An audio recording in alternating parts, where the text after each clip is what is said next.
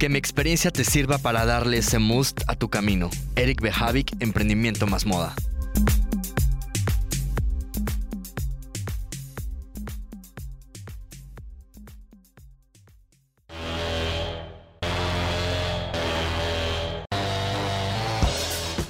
Eric Behavik, Emprendimiento más Moda. Es un podcast que nace de la necesidad de orientar, apoyar, informar todo lo relacionado al emprendimiento en moda. Hacia dónde y cómo puedes crear una marca comercial y personal. Qué experiencias puedes obtener y lo mejor, la gran satisfacción al saber que todo es posible. Yo soy Eric Behavik, un apasionado de la moda y el mundo del emprendimiento. Y en este espacio te compartiré la experiencia que he adquirido a lo largo de muchos años, mis expectativas, caídas, logros y sueños a corto, mediano y largo plazo. Aquí te compartiré la experiencia y aprendizaje de expertos en los temas que nos aporten lo más top del emprendedurismo en el apasionante mundo de la moda. Quédate con nosotros y vive la experiencia.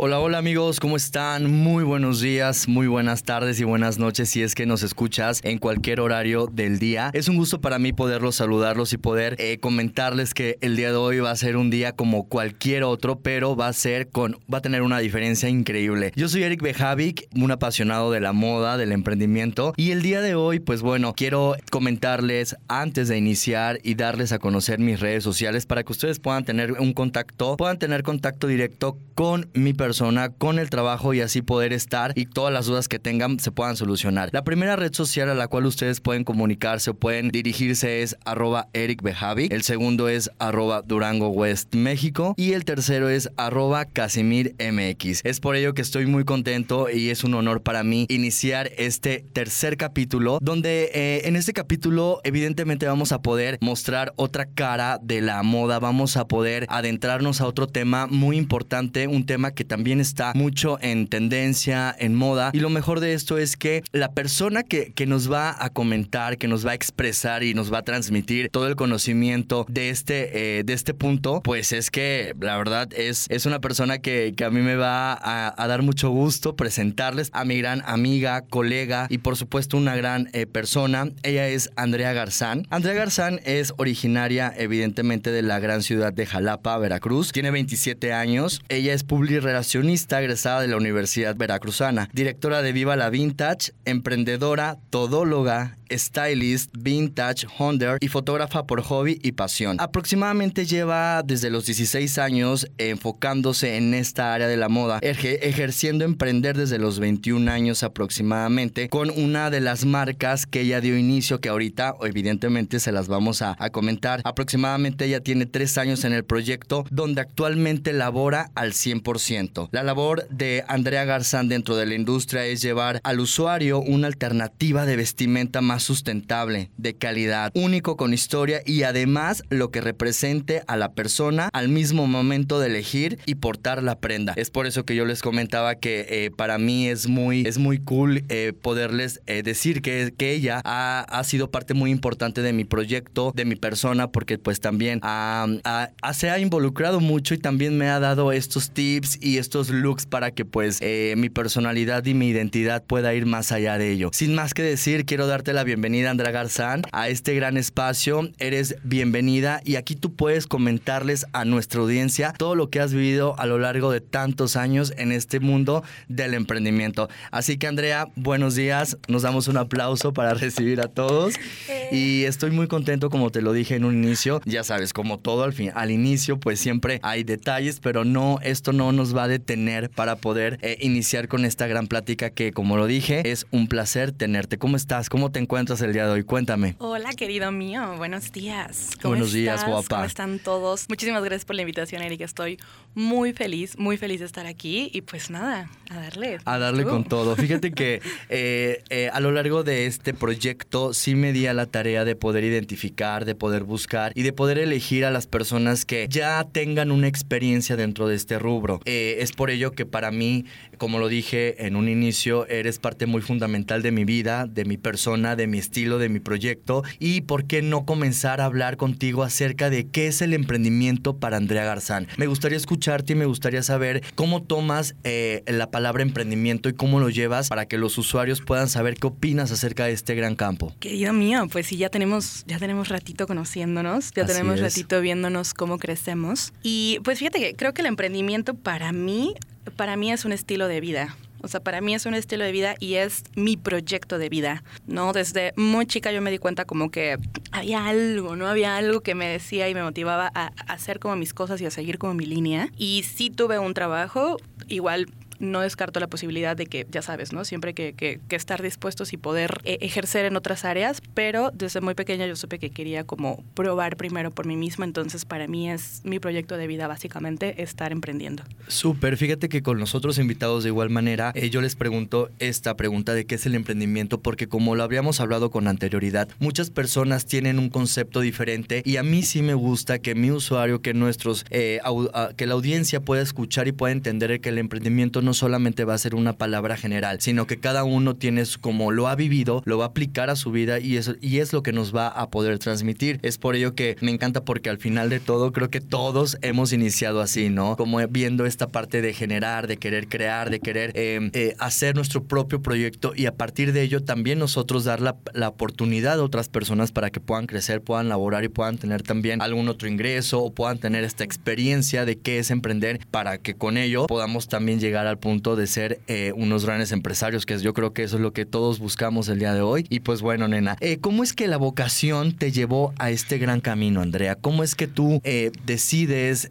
comenzar a dar este primer paso en este tema del emprendimiento en moda? Híjole, querido, yo creo que viene de, de muy, muy atrás yo desde muy chiquita, desde que tenía 16 años, estudié corte y confección. O sea, como que había algo que yo decía, iba a las tiendas y no me identificaba tanto con la ropa y yo decía, híjole, es que todas las niñas se van a ver igual. O luego hasta me terminaba gustando más la ropa de niño porque decía, es que tiene como más colores, ¿sabes? Entonces, porque yo en, la ropa de niña veía puros rosas y unicornios y cosas así que dije, híjole, no, o sea, quiero como más que nada encontrarme, ¿no? O sea, dentro de esto. Y comencé a, crear mis propias prendas, ¿no? Entonces estudié corte y confección y eh, todo comenzó haciéndome como ropa de mis abuelas, ¿sabes? Como de mi mamá ¿no? O sea, empezaba como esas prendas a transformarlas y hacerlas de mi tamaño, hacerme vestidos, etcétera. Entonces creo que ahí nace como mi pasión por las prendas y por la ropa y por transformarlas también, ¿no? Más adelante llega el momento de elegir la carrera y me doy cuenta que al menos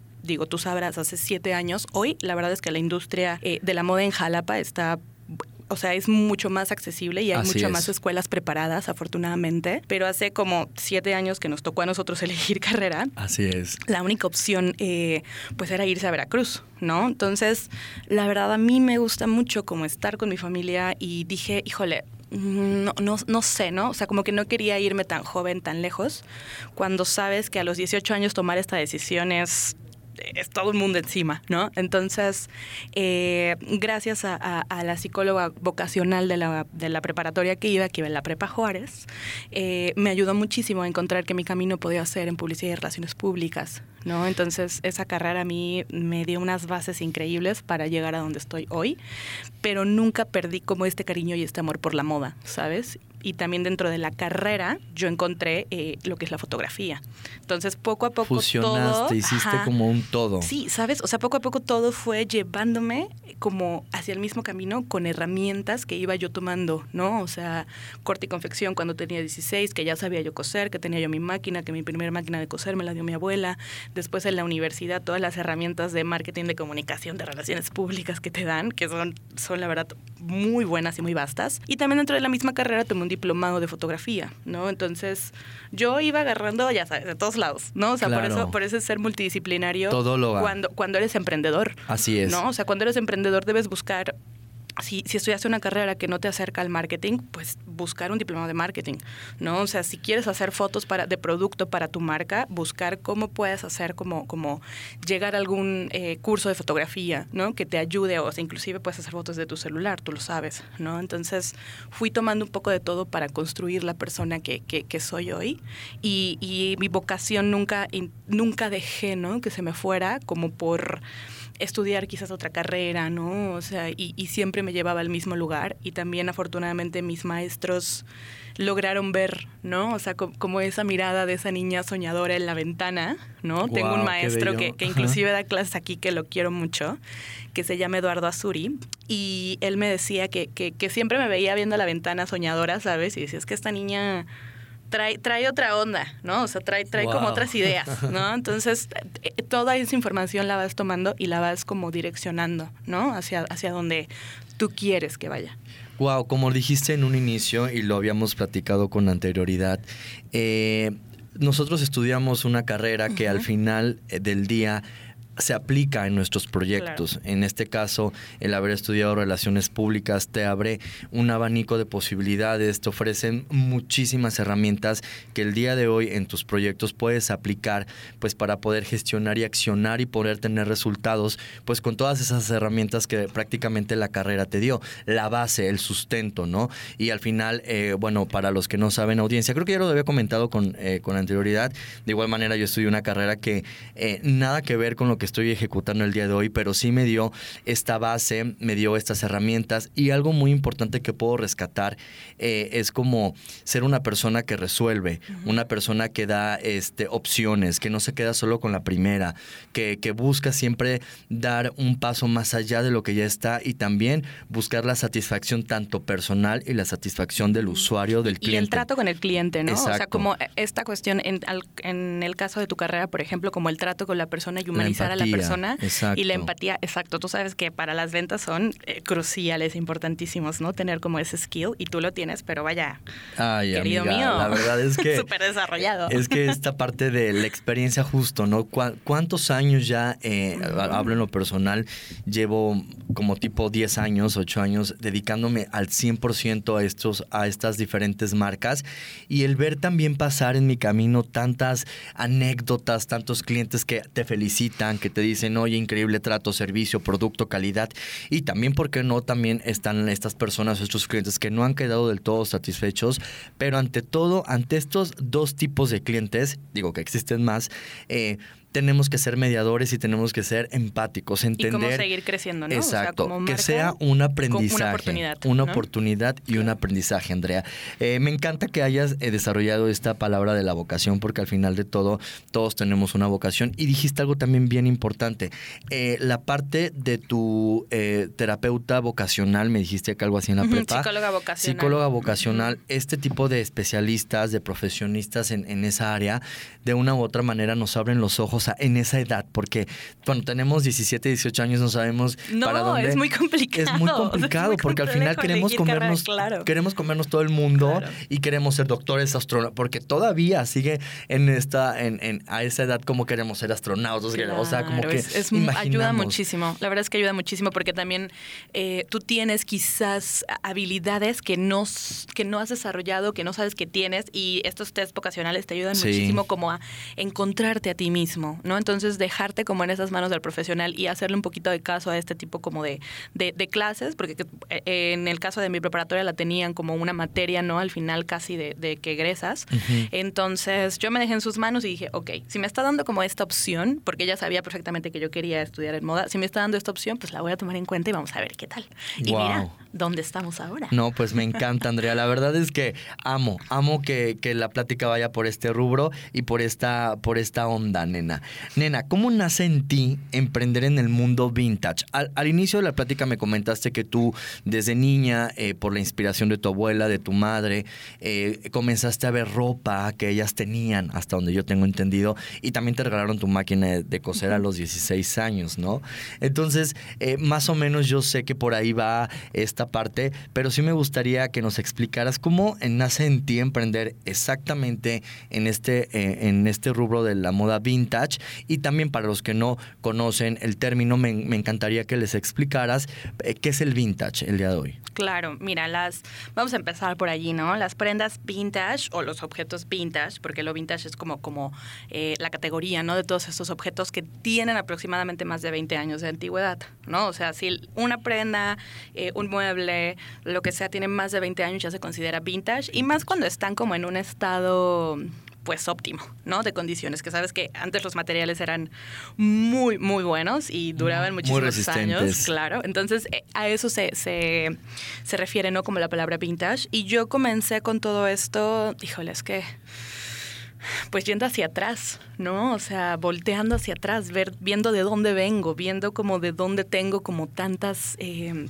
tantas eh, como gustos, ¿no? O sea, como, por ejemplo, y no solo de mis abuelas. La verdad es que mis abuelas y mi mamá son como fuente de inspiración maternal, ya sabes. Todos tenemos siempre fuentes claro, de, de donde inspiración. Florecen las margaritas, casi casi, ¿no?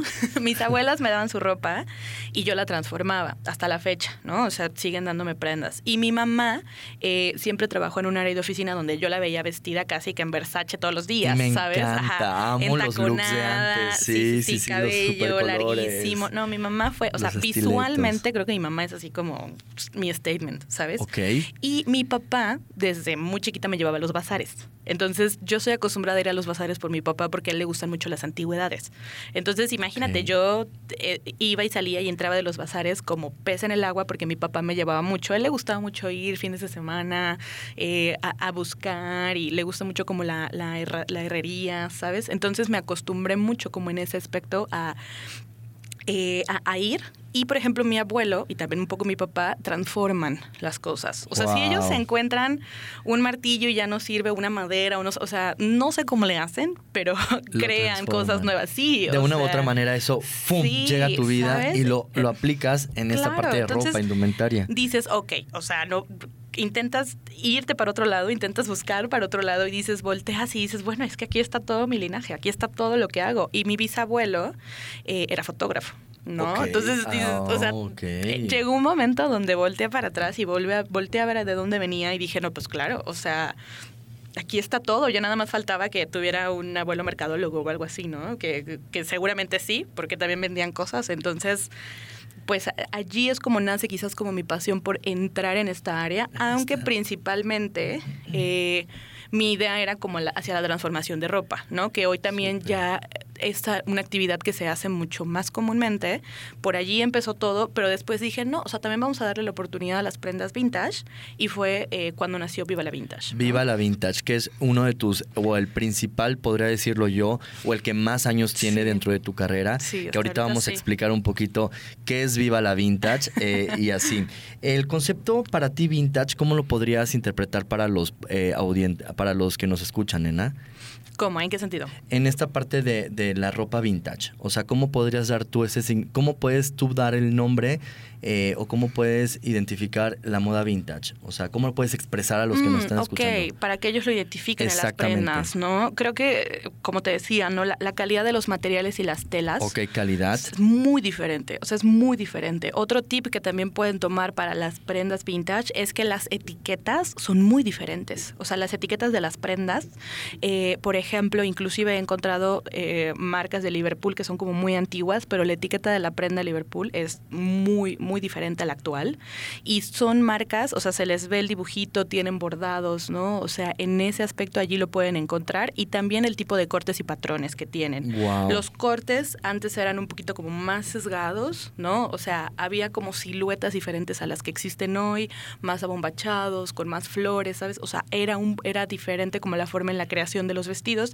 Y quizás la, eh, actualmente es como un vestido floreado, ok, lo cortamos recto y ya está, vámonos, ¿no? O sea, como que las formas antes se procuraban como un poquito más en los patrones, ¿no? Al momento de confeccionar la prenda. Esas serían como algunas formas en las que yo he identificado ciertas, eh, ciertas prendas que son como que son antiguas y al momento de encontrar la etiqueta puedes googlear la etiqueta y te darás cuenta, ¿no? Si la marca lleva como muchos más años en el mercado o es más nueva. La verdad es que creo que todos hemos tenido a lo largo de nuestra vida una pieza vintage en el closet de nuestros eh, familiares, de nuestros abuelos. Claro. Y el llevarla y utilizar, por ejemplo, esto que traigo el día de hoy, no estás para saberlo, pero sí es una camisa vintage. Y también veo tu look.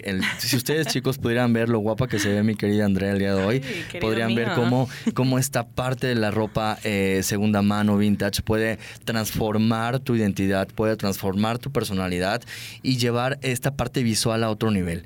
La verdad es que no necesariamente tenemos que siempre acudir como a lo de siempre en esta parte como de ropa o tiendas, sino que también debemos de dar la oportunidad a otro tipo de proyectos de moda vintage o sustentable. Andrea, ¿cómo trasciende tu proyecto de, porque tengo entendido que aparte de tener este concepto de lo vintage, nos vamos a, o nos pasamos a esta parte de la sustentabilidad en ropa, de, de esta parte de cómo cuidar el planeta, de cómo con lo que usamos eh, tratar de, de, apoyar con un granito a, este, a esta gran madre tierra y pues también pues no, no, no lastimarla, contaminarla. Entonces es por ello que cómo eh, transciende tu proyecto del vintage a la moda sustentable accesible. ¿Cómo podrías eh, comentarnos esto?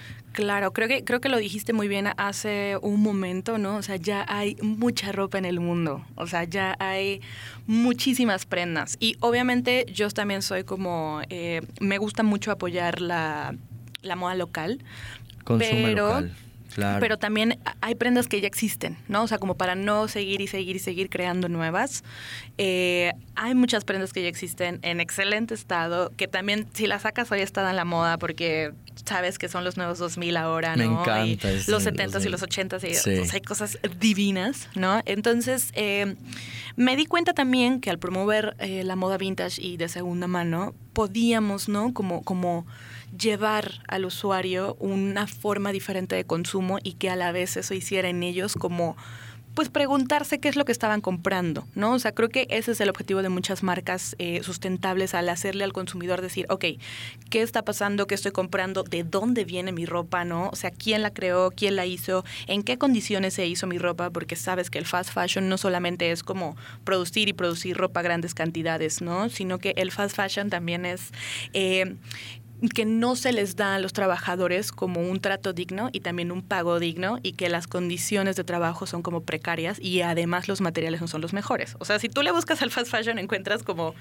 de todo, o sea, cómo impacta en todos lados. Entonces mi forma de aportar al planeta es esta y además eh, dentro de lo que yo promuevo es como Todas las prendas obviamente se lavan y pasan por sanitización y se lavan en casa y toda esa agua se reutiliza también, ¿no? O sea, siempre busco como que todo el proceso de, de, las prendas sea como lo más amigable posible. El agua se recicla o no damos bolsas o si damos bolsitas son como de papel, ¿sabes? O sea, como buscando...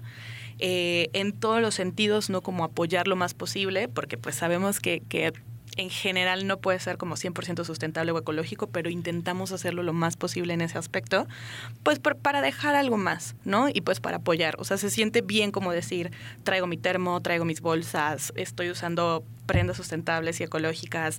Ya mi, mi closet, por ejemplo, yo creo que es un 80% de pura ropa vintage y segunda mano, un 10% ropa hecha por mí y eh, otro 10%, pero lo que me ha quedado rezagado de fast fashion, que son cosas que he logrado como eh, utilizar mucho, ¿no? O sea, que no he sacado de mi closet, pero ya mi closet es muy, muy diferente al que comenzó siendo hace unos años. ¿no? Wow, la verdad la importancia de el ir como depurando nuestro closet e, e ir teniendo esta conciencia de lo que tú decías, ¿no?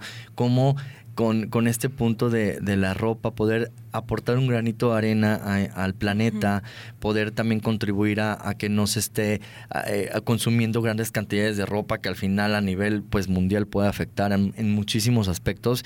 Y lo bonito de esto es también la parte visual, Andrea. A mí me encanta la ropa vintage porque al final de todo eh, da un toque a tu personalidad, da este most eh, de decir una camisa amarilla, neón o, azul turquesa, ¿sabes? Como es el, el juego visual para mí es muy importante porque lo llevo también en, mi persona y lo veo en otras personas y, e identifico cómo se ve de bonito el, cuando se portan estas, estas prendas. Y lo, y lo mejor de esto, Andrea, es que, pues, como lo dije en un inicio, el estar contribuyendo a un mejor cuidado del planeta, a, a no generar tanta basura de una u otra manera, pues eso de un, eso pues evidentemente es para bien.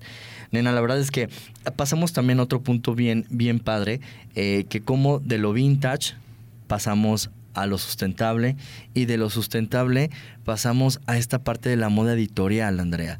El cómo eh, se recicla, el cómo ubicas la prenda, el cómo lleva todo un proceso para poder ser eh, una prenda ya lista para venta y para uso. Y después de eso, el cómo esa prenda pueda aparecer en diferentes editoriales, en diferentes proyectos de fotografía, shootings, para que pues también le dé este toque diferente a lo que comúnmente ya vemos en diferentes marcas.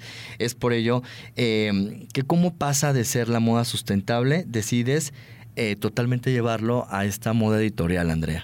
Híjole, es que yo te podría decir que es casi como que mágico, ¿no? O sea, como mágico como eh, podemos como plasmar la moda vintage en las editoriales, porque es una forma también como de llegar a las personas, ¿no? O sea, es una forma como de llegar y ver eh, que con la moda de segunda mano podemos crear como cosas bien padres, ¿no? O sea, creo que ha sido como toda una experiencia gigante eh, poder como plasmar, ¿no? O sea, plasmar estas ideas y enseñarles a las personas que se pueden como buscar realmente lo que sea, o sea, lo que sea para... Eh, para llevarlo a la moda también, ¿no? O sea, creo que, creo que eso está padre. ¿no? O sea, hemos buscado como eh, las personalidades, las formas, la gente, o sea, y a mí me gusta mucho como podemos llegar a identificar las personalidades, ¿no? De las personas en esta parte, ¿no? O sea, yo cuando, cuando las personas llegan buscando ya sea editoriales o ropa, me gusta mucho cómo ellos mismos van y se identifican con las propias prendas, porque en mi taller no hay como... Em, como un tienes que verte así, ¿no? Por ejemplo. O sea, sino que ellos mismos eligen, eligen. Creo que, creo que es una de las satisfacciones más grandes, ¿no? O sea, para mí, al menos, poder ver todo eso en ellos, ver cómo brillan, Eric. Es que ver cómo brillan en un editorial o cómo brillan cuando se llevan una prenda. O sea, literal les cambia la mirada y, y, yo puedo ver a la persona en la prenda, ¿no? O sea, es muy mágico, por eso te decía que es, es muy lindo. La verdad es que este punto a mí igual me fascina, el hecho de, de cómo al momento que te pones la prenda, eh, tu personalidad eh, cambia, eh, esta parte de, imagen te hace tener un brillo especial y, lo dices de esa manera, pero así es, realmente así es. Ya cuando estás en, portas eso que estás comprando, adquiriendo, pues al final te da un súper brillo. ¿Qué crees que te ha ayudado a mantenerte a perseguir tus sueños, Andrea? ¿Qué es lo que te ha también impulsado a seguir en este gran camino?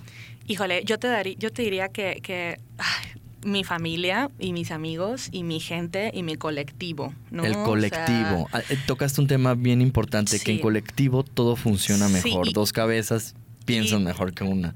Y, el colectivo llevarlo a la cocreación, ¿no? O sea, al cocrear juntos, al hacer, al te ayudo, al me ayudas, al, ¿sabes? Creo que, creo que eso ha sido una o sea, yo no estaría aquí si mi novio no me ayudara, si mi mamá no me ayudara, si mi abuela no me ayudara, si mi hermano no me ayudara. Y todos los modelos y todas las eh, directores de pasarelas, eh, directores de moda, o sea, fotógrafos, ¿sabes? Maquillistas. Híjole, no, o sea, aquí me podría quedar tres horas diciendo de todas las personas que, que por las que gracias a ellos hoy estoy aquí y que yo sé que hemos crecido en conjuntos, porque yo he, yo he crecido y sé que ellos a la par conmigo van creciendo y también ya están en otro lugar y nos vamos apoyando entre nosotros. Creo que eso es lo bonito también de la moda en Jalapa. Claro, es como un ganar-ganar siempre, ¿no? Sí. ¿Qué consejo por último, Andrea, darías a nuestra audiencia para que den el primer paso?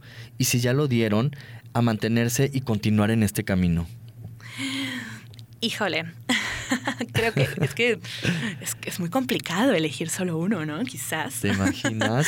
Pero creo que algo, algo que, yo sé que nos ha ayudado mucho a ti y a mí es justamente el...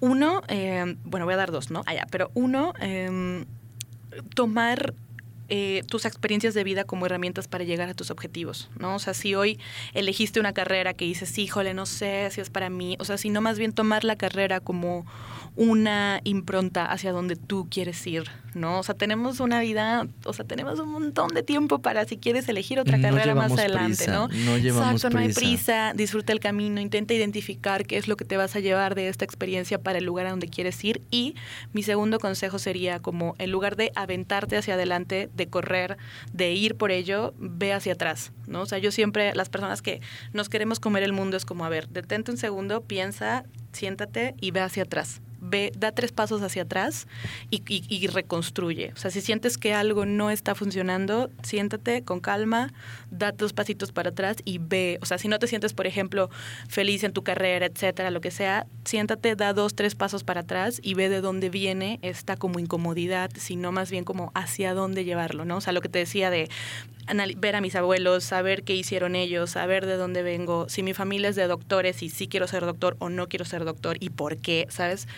Ese, ese consejo creo que también, también me ha funcionado, al menos a mí mucho, y lo he visto como con muchos amigos que se desesperan, ¿no? De claro, ya me quiero aventar a hacer esto, esto, esto, y al final. Entonces es como, a ver, respira, siéntate, dos segundos, tampoco te demores 50 años pensándolo, pero eh, creo que eso me ha funcionado mucho. Andrea, te agradezco muchísimo. La verdad es que les quiero comentar algo, chicos. No me encantaría irme, pero es que ustedes saben que el tiempo en estos espacios es muy eh, poco, pero eh, evidentemente para mí es muy, muy grato poder comentarles eh, que Andrea les va a decir las redes sociales de sus, de sus proyectos. Así que Andrea, te ofrezco el micrófono para que digas tus redes y así el usuario pueda tener contacto contigo, pueda conocer el proyecto, pueda también adquirir tus productos y también pueda saber eh, que tú puedas también proporcionarles información, eh, que yo sé que lo vas a hacer con mucho cariño. ¿Cuáles son tus redes, nena? Bueno, chicos, fue un gusto, de nuevo, querido mío, estar contigo y un gusto que nos escuchen. Si quieren contactarme, si quieren platicar, si quieren buscar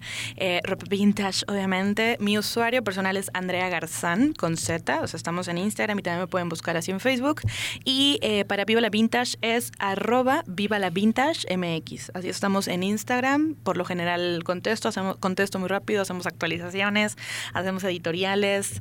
Nos divertimos mucho, la verdad, ese es el punto. Y lo hacemos con amor. Eso, me encanta que todas las cosas y todos los proyectos que son genuinos y que se hacen con amor, el resultado está, pero va a estar aún mejor eh, dándolo pues siempre desde el corazón, amiga. Claro. Te agradezco mucho, Andrea. Eh, fue un placer haberte tenido en este espacio. No sin antes decir eh, cuáles fueron los puntos que yo quise sacar de resumen que tú expresaste.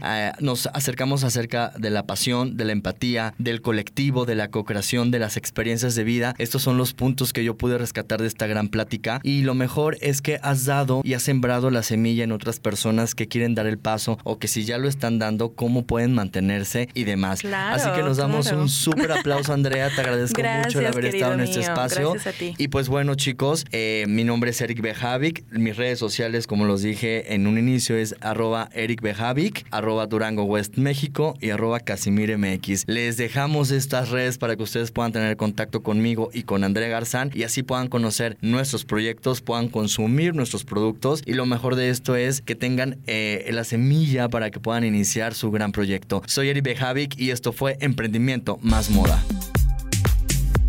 Emprendimiento Más Moda es una producción de Eric Bejavic para Radio Universidad de Jalapa.